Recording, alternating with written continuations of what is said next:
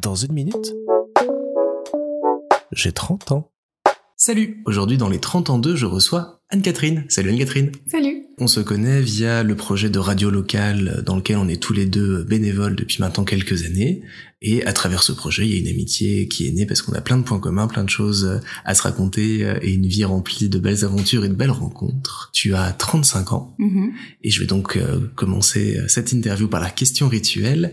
Qu'est-ce que ça t'a fait d'avoir 30 ans? Avoir 30 ans, euh, c'est la prise de conscience. C'est le moment où tu finis tes études. En tout cas, pour moi, ça correspondait parce que j'ai fait des, j'ai un peu, c'est pas que j'ai fait du surplace, mais j'ai- j'ai- j'aimais beaucoup étudier, donc j'ai fait plusieurs masters. Ok.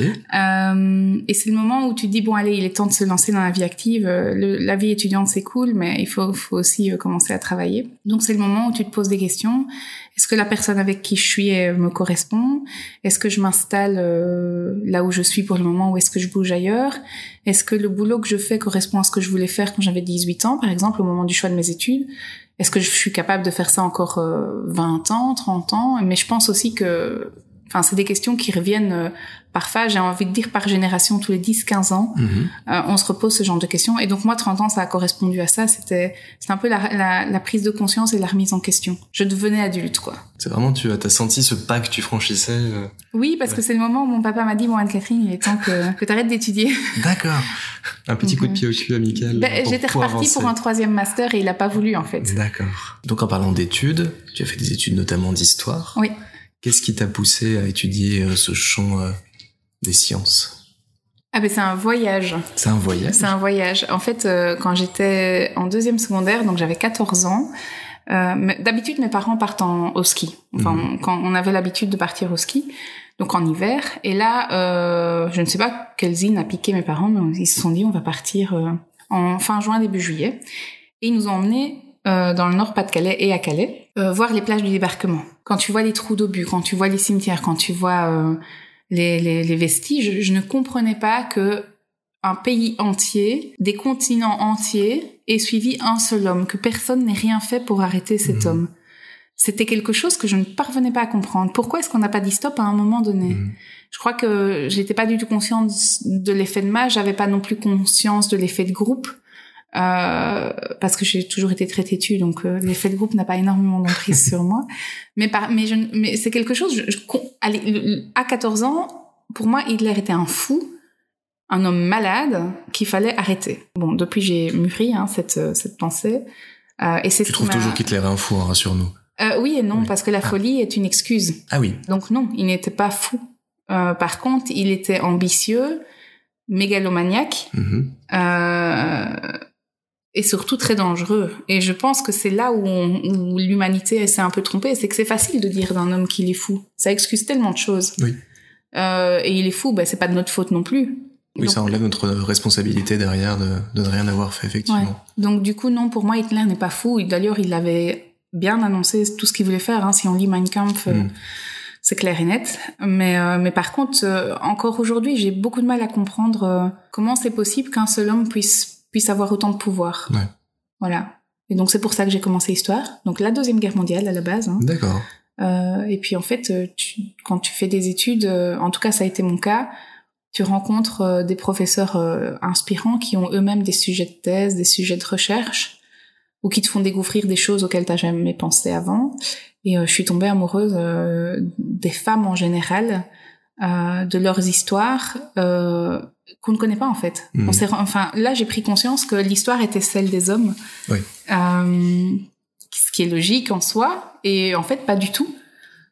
Donc là aussi, ça a été une fameuse claque. J'avais quoi une... Ouais, là, j'avais 20 ans. Hein. Mm. J'avais déjà fait 2-3 ans d'études.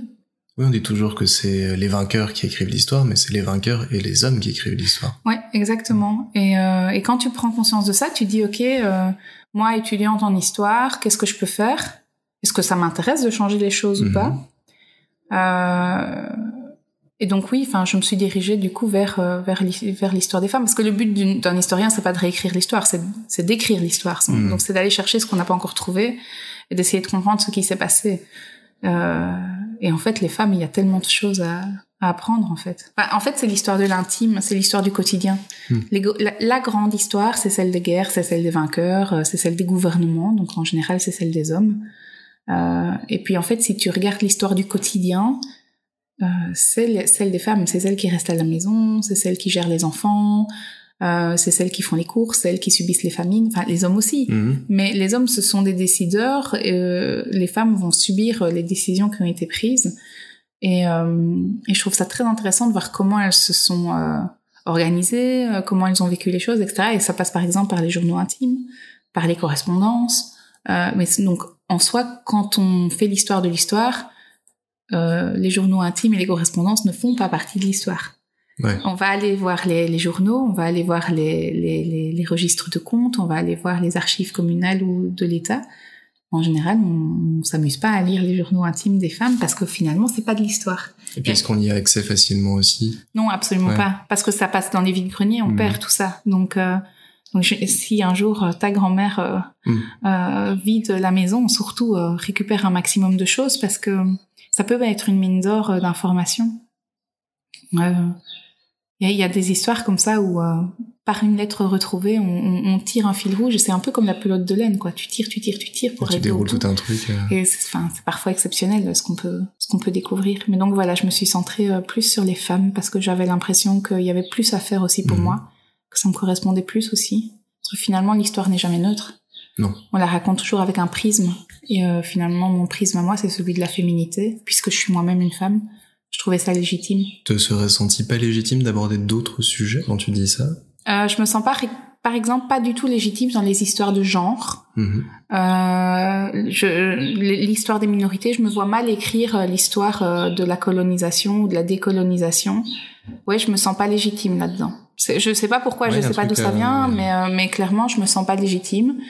Euh, donc du coup, je me sens, oui, je me sens plus à l'aise dans dans la mise en lumière de ces femmes oubliées, euh, de, de leurs histoires. Et ça a notamment été le sujet euh, d'un de tes mémoires, Oui, oui. Euh, qui a mêlé ton autre passion, qui est la, musique. Oui, bah oui, parce fait, finalement, Ouais. on, on s'intéresse à ce qu'on aime. Et donc oui, j'ai fait un, un mémoire sur la place et l'image de la femme dans le mouvement punk. Alors, je n'écoute pas de punk à la base, mais mais en fait, c'est la première, c'est le premier espace où elles ont pu s'exprimer librement en tant que femmes et surtout en tant qu'artistes. Donc, euh, donc je trouvais ça intéressant de voir un peu euh, un peu comment elles avaient pris place parce que finalement, elles ont ouvert la voie à d'autres femmes dans d'autres courants Mhm. et dans d'autres disciplines aussi, mais elles ont été un peu les premières, les précurtrices, précurseurs. Je sais pas, je sais pas comment je me positionne par rapport à Mhm. l'écriture inclusive encore, mais euh, mais voilà, elles ont elles ont ouvert la voie, ça c'est sûr.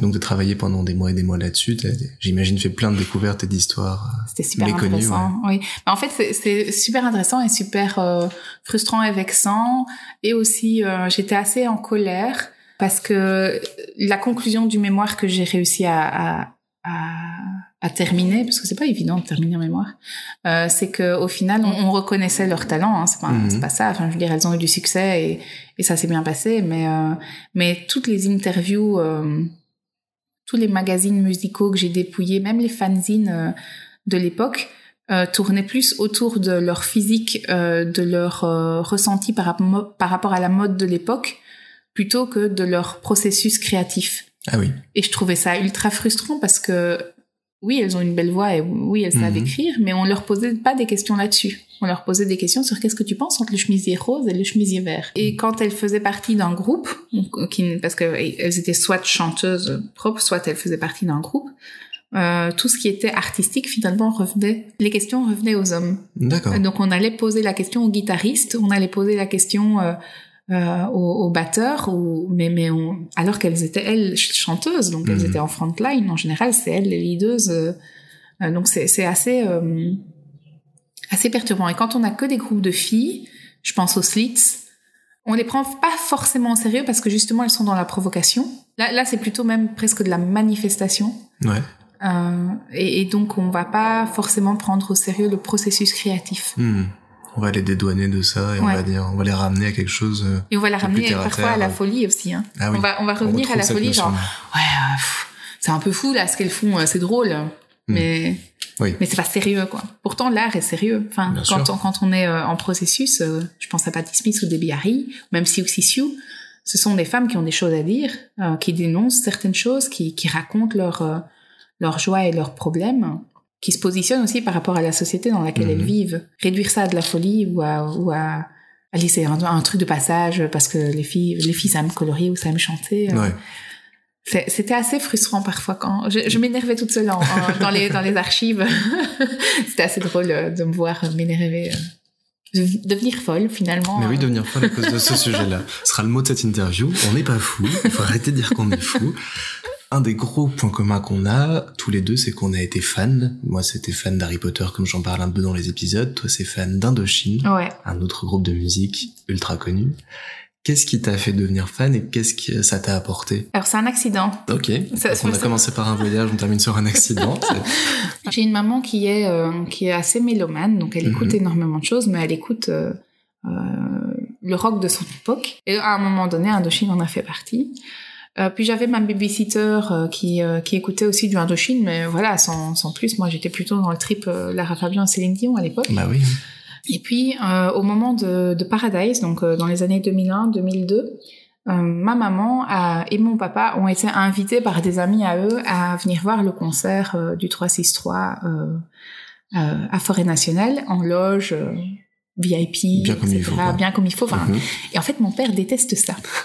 donc, il a dit, ben, emmène Anne-Catherine. Mhm. Et donc, ma maman m'a emmenée et quelle claque. Mhm. C'était magnifique. Euh, c'était splendide. C'était, enfin, j'étais ultra frustrée d'être dans une loge et de ne pas pouvoir être en fosse. Ce groupe, a mais c'est surtout Nicolas Serkis, il y a une sorte de magnétisme assez, assez impressionnant. C'est un peu comme du miel pour des petites mouches, quoi. Je sais pas expliquer ce, ce cette révélation, mais je pense qu'il faut vraiment le vivre pour le comprendre. Euh, D'ailleurs, c'est ce que beaucoup d'Indofans le disent. Il faut Indochine, on le vit. Euh, sinon, on peut peut pas comprendre. Indochine, ça se vit en concert. Et alors, les albums studio sont magnifiques. Euh, quand on s'intéresse un peu au groupe, l'histoire est, super chouette et intéressante.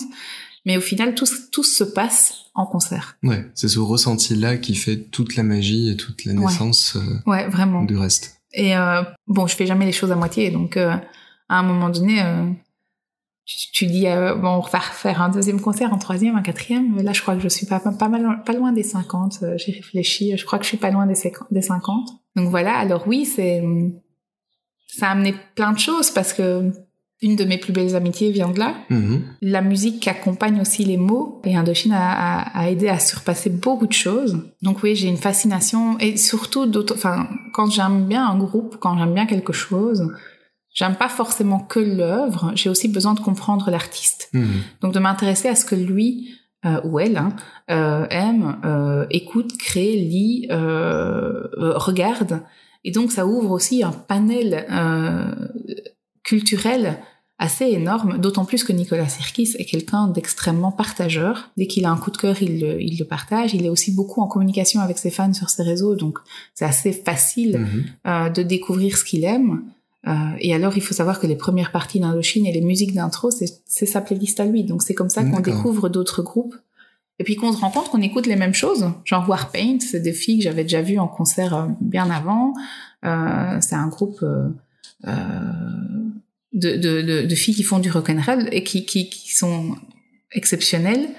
Je les ai vues quoi, une, cinq six fois. Et, euh, puis un jour, j'entends j'entends Billy Holiday euh, de un de leurs morceaux euh, en intro du concert, je fais ah putain, on écoute la même chose, enfin, c'est super intéressant. Il a fait aussi comme ça des, des, duos aussi avec des groupes qui nous plaisaient bien. Enfin, euh, quand il a fait son duo avec Brian Molko, c'était super intéressant parce qu'on écoutait aussi Placebo. Mm euh, quand quand il met Agnès Obel en intro, ça n'a rien à voir. Enfin, elle fait du violoncelle. Mais voilà, donc c'est donc moi c'est ça aussi que j'aime bien avec ce groupe, c'est qu'au final tu vas toujours plus loin. Oui. Euh, Sylvia Plath, euh, je l'aurais pas euh, découvert mhm. sans lui. Euh, Marguerite Duras non plus. Enfin, c'est des écrivaines que j'ai découvert à travers Indochine. Donc c'est ça en fait la passion, c'est que tu vas toujours plus loin. Oui. Et puis après les, les amitiés, honnêtement, je pense à Jessica. c'est ma copine de trottoir quand vous, mhm. Et parce que du coup, ça a commencé, t'avais 12-13 ans en 2000, 2001, 2002, 2001, 2002, ouais. Et donc ça fait ça fait 20 ans que Ouais, ça fait, dedans. ouais. ouais. Ouais, ça fait 20 ans. Et alors, il y a des phases. hein. Il y a des phases plus ou moins maniaques Ouais. comme ça, euh, où, euh, où t'es à fond dedans et tu... Les autres n'existent plus. euh, j'ai raté des examens pour eux. J'ai... euh, j'ai, euh, j'ai- ouais, il y a, un- il y a un, un travail euh, de l'UNIF que j'ai pas rendu parce que j'étais à Paris euh, pour, euh, pour les deux concerts du Paradise plus 10. Euh, le premier, le 2 février 2002, je crois. 2000, donc 2012, du coup. Mhm. Euh, ouais, j'ai pas rendu mon travail. Donc j'étais en seconde 16 d'office parce que. Mais bon, priorité. Mais bon, bah, bien sûr. Priorité à passion, Indochine, ouais. quoi. donc voilà. C'est, donc c'est ça aussi qu'on parle de folie, c'est que les gens ils comprennent pas beaucoup. Pourquoi est-ce que je reviens à ce que je disais avec Hitler Mhm. Comment, est-ce possible qu'un homme ait pu mener autant Mais au final, Nicolas Sirkis, comment est-ce possible qu'il, qu'il rassemble autant? Il était à Mhm. Nancy dernièrement, ce week-end. C'était quand même encore 25 000 personnes qu'il a réussi à rassembler. Ah ouais. Euh, ici, on, il va faire le Ronquière. Le Ronquière, c'est, c'est 40 000 places. Enfin, c'est, énorme. Mhm. Et les gens se déplacent pour lui. Bien sûr. Donc, euh, Oui, une sorte d'attraction, une zone magie qui se crée. On sait pas trop comment, on sait pas pourquoi. Mais non, il est magnétique, ce gars. C'est, Ouais. effrayant. Et ce qui est marrant, c'est que j'ai d'abord été attirée par, euh, par la guitare de Oli de Sat, Mhm. donc le guitariste, fan qui est devenu lui-même membre du groupe. hein. C'est une belle histoire aussi. Ouais. Il y a ce côté porte ouverte là qui, qui laisse, Oui. euh, qui laisse beaucoup d'espoir. Oui, donc au-delà de la musique, il y a un truc beaucoup plus large où le groupe semble très ouvert, accessible, et c'est ça aussi qui joue dans le. Oui, oui, bah oui, parce que j'ai eu l'occasion, enfin, du coup, euh, j'ai eu l'occasion de les rencontrer et à chaque fois, les trois, quatre fois où, où on s'est vu, euh, il a été super, euh, tout le groupe en fait, hein, parce que je, je parle de Nicolas, mais euh, Boris a été super chouette, Oli euh, encore plus, euh, Marco, euh, c'est le, le vieux euh, bonhomme euh, qui, est plus discret mais qui est super drôle. donc oui, oui, enfin tout le groupe est, ultra sympa et je crois qu'eux-mêmes ne comprennent pas le magnétisme ouais. qu'il y a autour de, de, de, de leur œuvre parce qu'au final c'est ça, c'est il y a une sorte de Beatlemania, d'Indomania Mhm. qui, qui, qui est là pour les. En fait, on, on peut pas rester indifférent. On aime ou on n'aime pas, et quand on aime en général, on aime à Ah, fond. même à fond, ouais. Ouais. Donc oui, ça, mais ça m'a amené à faire plein de choses. J'ai découvert plein de pays, j'ai pris euh, le bateau pour eux. Enfin, je... donc ouais, c'est des belles aventures, c'est des beaux Ah ouais, c'est souvenirs. chouette. Finalement, c'est comme ça que tu te construis, c'est par des souvenirs. Eux, Mhm. Je trouve euh, qu'être fan pour ça, c'est merveilleux parce que ça te force à sortir de ton petit confort de ta vie et à dire je vais partager ma passion avec d'autres personnes, je vais aller les rencontrer, je vais rencontrer des inconnus euh, sur un coin de trottoir ou dans un bar public euh, que je n'avais jamais vu avant et puis ça va devenir mes meilleurs potes et je vais me retrouver dix ans après à leur mariage. Et... Ouais, c'est tout à fait ça. C'est exactement ça qui se passe. Et, euh, et du coup, je comprends aussi... Euh, parce que ici, Indochine, Indochine m'est- m'est passé dans le sens où euh, je vais encore à leur concert, mais je vais plus Mhm. faire dix concerts de la même tournée, par exemple. Ça, ça m'est passé. Je vais en Ouais. faire un ou deux. Ok. Mais par contre, les amitiés sont restées. Mhm. Et on se découvre d'autres choses. Et je pense que les fans sont aussi reconnaissants de ça. De ce que le groupe a apporté au-delà du, au-delà de la musique. Et je pense que tu as la même chose aussi avec Harry Bien Potter. sûr, ouais. Finalement, euh, euh, ce qui est important, c'est pas tant Harry Potter. Non, c'est tout ce qui Harry s'est Potter, passé ouais, euh, tout autour. C'est ce que ça t'a apporté.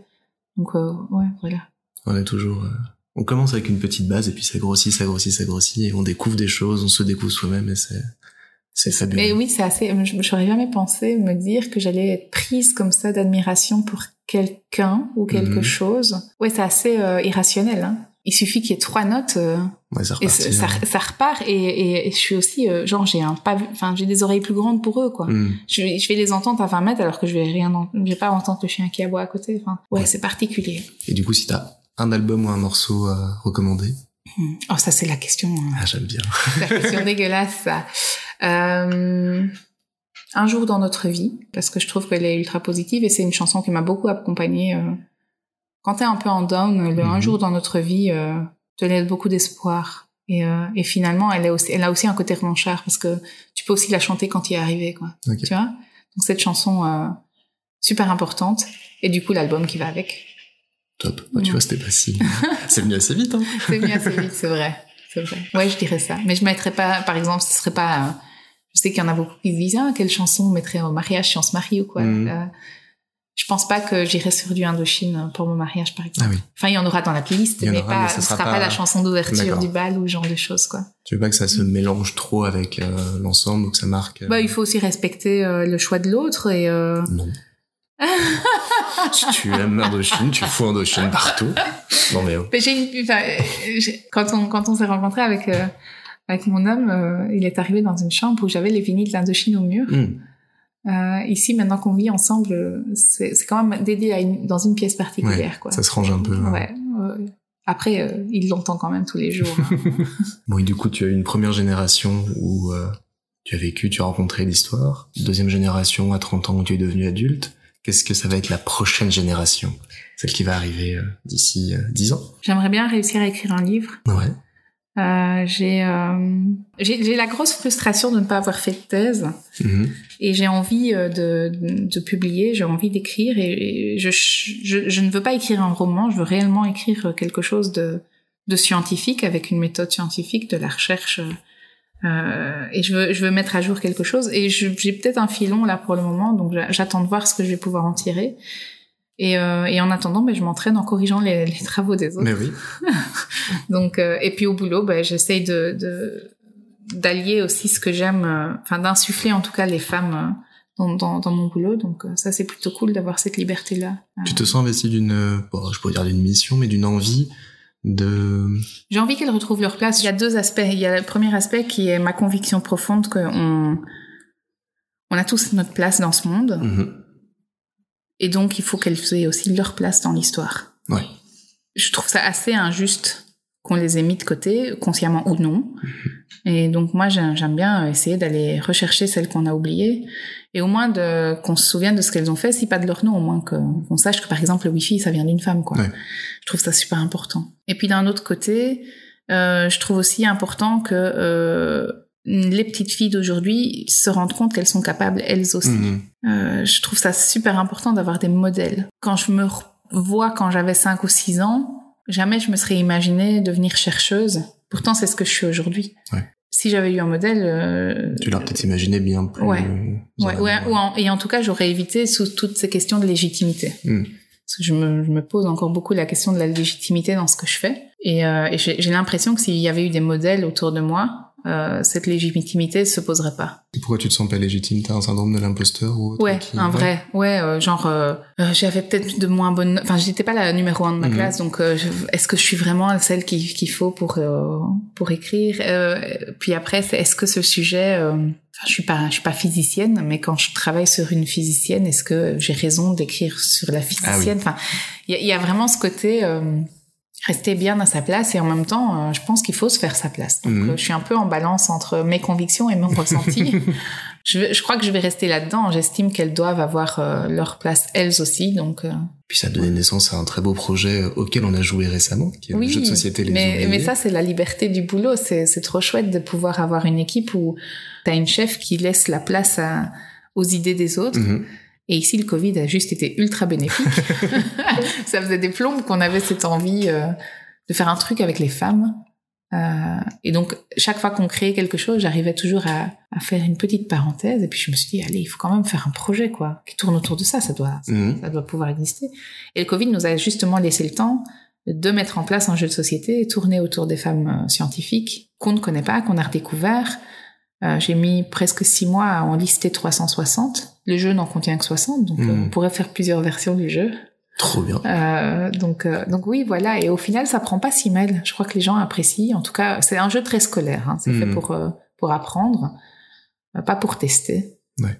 Euh, et et euh, ouais, les gens sont assez in- intéressés, ou en tout cas intéressants. Et, et c'est assez utile de se rendre compte que leur point commun à toutes ces femmes, c'est que elles ont dû se battre plus qu'un homme, qu'elles ont dû parfois se déguiser en homme pour euh, pour avoir accès aux connaissances ou être les assistantes d'eux, Hmm. qu'on leur a du coup volé leur travail, qu'elles n'ont jamais eu le mérite qu'elles... rec- Allez, je, pen- je pense à une qui a été euh, Lise Mettner. Elle a travaillé à la découverte de la fission nucléaire avec Otto Hahn, nommée euh, 48 fois pour, un, pour le prix Nobel, et elle ne l'a jamais eu une seule fois, alors que son homologue masculin l'a eu dès, dès la première année. Donc voilà, je, je trouve ça assez intéressant de se rendre compte de ça. C'est pas, c'est pas que c'est pas juste ou qu'il faut faire la révolution, c'est juste qu'on prenne conscience de ça Mhm. pour éviter ce genre d'impair à l'avenir, en fait. C'est surtout ça pour moi qui est important. C'est de leur rendre justice finalement. Elle a eu d'autres prix, mais elle n'a pas eu. Mais elle a pas eu le Nobel. ouais. Voilà, voilà. Dans ton émission, tu proposes d'habitude aux gens de se décrire avec un mot qui tire au sort. Là, j'avais envie de te laisser la liberté totale de te décrire en un seul mot. C'est encore plus dur. Euh, J'ai obstiné qui me vient en tête. Obstiné, ouais. Ouais. Je sais pas si c'est le mot qui me définit le mieux, mais et je suis pas certaine que ce soit un défaut. Bon, pas forcément, non. Mais ouais, je dirais Mhm. obstiné. À t'accrocher, coûte que coûte, à tes envies, tes rêves, à aller jusqu'au bout. Je pense pas que la vie soit forcément un combat. Mhm. Par contre, je pense que si tu veux réussir quelque chose, tu dois te donner les moyens de le réussir. Ouais. Et c'est là-dedans que je suis obstinée. Ok. Voilà. Je crois que c'est ça. Obstinée. Obstiné, bon, c'est bien. Folie aurait pu marcher. Non, pas folie. Je l'aurais, je l'aurais interdit. Veto total. On arrête d'utiliser ce mot à partir de maintenant.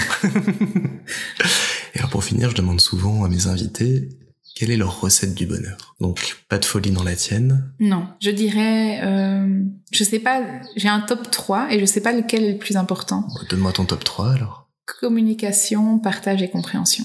Communication, partage, compréhension. Ouais. Pour moi, c'est ça. C'est euh, pour que ça fonctionne, euh, il faut communiquer avec les autres, comprendre ce que eux te disent, parce que t'es Mhm. pas forcément d'accord avec ce que eux te communiquent, et toi essayer de t'exprimer de la bonne manière aussi, et du coup partager, partager euh, ces différents ressentis, euh, ces, différentes manières de voir les choses, et donc c'est un trio gagnant. C'est tant le partage que l'écoute, que la communication, que la compréhension, parce que si tu comprends pas ce qu'on te dit, ça Mhm. n'avance pas non plus. Donc ouais, ce serait ça. Donc plus de compréhension, de partage, Et moins de folie, de la musique, de l'Indochine, plein de trucs, et un livre, Et des femmes, et des femmes, beaucoup de femmes. beaucoup de femmes. Tout ça d'ici euh, la prochaine génération. ouais. Ouais, j'espère. J'espère. Moi je te le souhaite en tout cas, c'est des super projets. Merci. Merci Et toi, beaucoup, Anne-Cat. tiens Raté Pose pas de questions dans ce podcast Bon, Merci Anne-Cat. avec plaisir.